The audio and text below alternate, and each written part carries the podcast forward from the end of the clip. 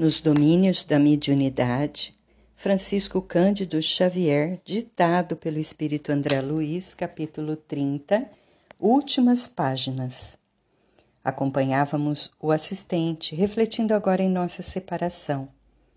Achávamos-nos, Hilário e eu, preocupados e comovidos. Ante o sol renascente, o campo terrestre brilhava em plena manhã clara. Mudos e expectantes, renteamos com o homem do campo manobrando a enxada na defesa do solo. Aulus apontou com a destra e rompeu o silêncio murmurando: Vejam. A mediunidade, como instrumentação da vida, surge em toda parte. O lavrador é o médium da colheita, a planta é o médium da frutificação e a flor é o médium do perfume. Em todos os lugares damos e recebemos, filtrando os recursos que nos cercam e moldando-lhes a manifestação segundo as nossas possibilidades. Avançávamos e em breves momentos víamos-nos de, defrontados por singela oficina de carpinteiro. Nosso orientador indicou o operário que aplainava enorme peça e observou: Possuímos, possuímos no artífice o médium de preciosas utilidades. Da devoção com que se consagra ao trabalho, nasce elevada percentagem de reconforto à civilização. Não longe surpreendemos pequena marmoraria, à porta da qual um jovem envergava o escopro, ferindo a pedra. Eis o escultor, disse Aulus, o médium da obra-prima.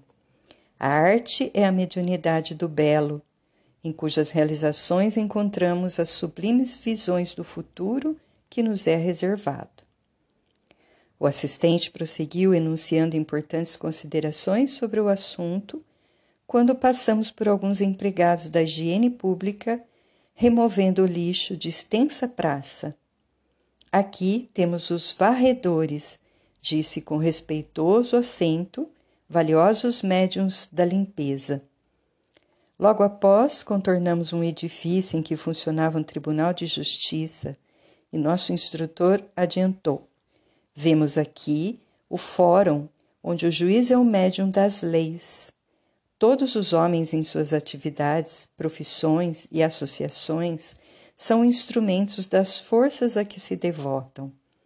Produzem, de conformidade com os ideais superiores ou inferiores em que se inspiram, atraindo os elementos invisíveis que os rodeiam, conforme a natureza dos sentimentos e ideias de que se nutrem.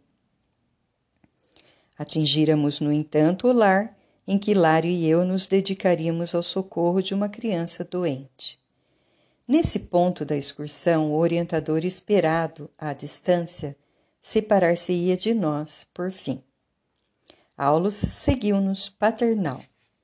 Na intimidade doméstica, um cavalheiro maduro e a esposa tomavam café em companhia de três petizes, Ladeando a mesa limpa e sóbria, descansava em larga poltrona o menino abatido e pálido que nos recolheria o esforço assistencial. O instrutor fixou os olhos no quadro expressivo que nos tomava a atenção e exclamou: A família consanguínea é uma reunião de almas em processo de evolução, reajuste, aperfeiçoamento ou santificação. O homem e a mulher abraçando o matrimônio por escola de amor e trabalho, honrando o vínculo dos compromissos que assumem perante a harmonia universal, nele se transformam em médiums da própria vida, responsabilizando-se pela materialização a longo prazo dos amigos e dos adversários de ontem, convertidos no santuário doméstico em filhos e irmãos. A paternidade e a maternidade, dignamente vividas no mundo, constituem sacerdócio dos mais altos para o espírito reencarnado na Terra, pois através delas a regeneração e o progresso se efetuam com segurança e clareza. Além do lar, será difícil identificar uma região onde a mediunidade seja mais espontânea e mais pura, de vez que na posição de pai e de mãe, o homem e a mulher realmente credores desses títulos aprendem a buscar a sublimação de si mesmos na renúncia em favor das almas que, por intermédio deles, se manifestam na condição de filhos. E num sopro de bela inspiração, concluiu: a família física pode ser comparada a uma reunião de serviço espiritual no espaço e no tempo, cinzelando corações para a imortalidade. Em seguida, o assistente leu o mostrador de um relógio e observou: quem caminha com responsabilidade não deve esquecer as horas. Retirou-se precípite e seguimos-lo até a praça próxima. Aulus fixou o céu azul em que o sol como que se desfazia em chuva de ouro quintessenciado, e dispunha-se a enlaçar-nos quando me percebeu o propósito mais íntimo, falando com humildade. Faça prece por nós, André. Reverente, pedi em voz alta: Senhor Jesus, faze-nos dignos daqueles que espalham a verdade e o amor. Acrescenta os tesouros da sabedoria nas almas que se engrandecem no amparo aos semelhantes. Ajuda aos que te despreocupam de si mesmos, distribuindo em teu nome a esperança e a paz. Ensina-nos a honrar-te os discípulos fiéis com o respeito e o carinho que lhes devemos. Estirpa do campo de nossas almas a erva daninha da indisciplina e do orgulho, para que a simplicidade nos favoreça a renovação.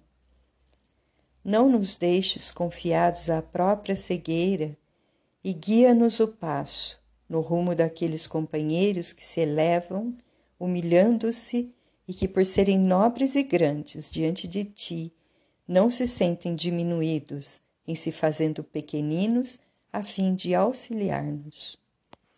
Glorifica o Senhor coroando-lhes a fronte com os teus lauréis de luz. O orientador devia saber que ele próprio personificava para nós os benfeitores a cuja grandeza nos reportávamos. Entretanto, não ousei pronunciar-lhe o nome, tal a veneração que nos merecia. Terminada a oração, fitei-o de olhos úmidos. Aulus nos não disse uma palavra revestido de radiações luminescentes, dando-nos a entender que se despedia de nós igualmente em prece, recolheu-nos num abraço e partiu.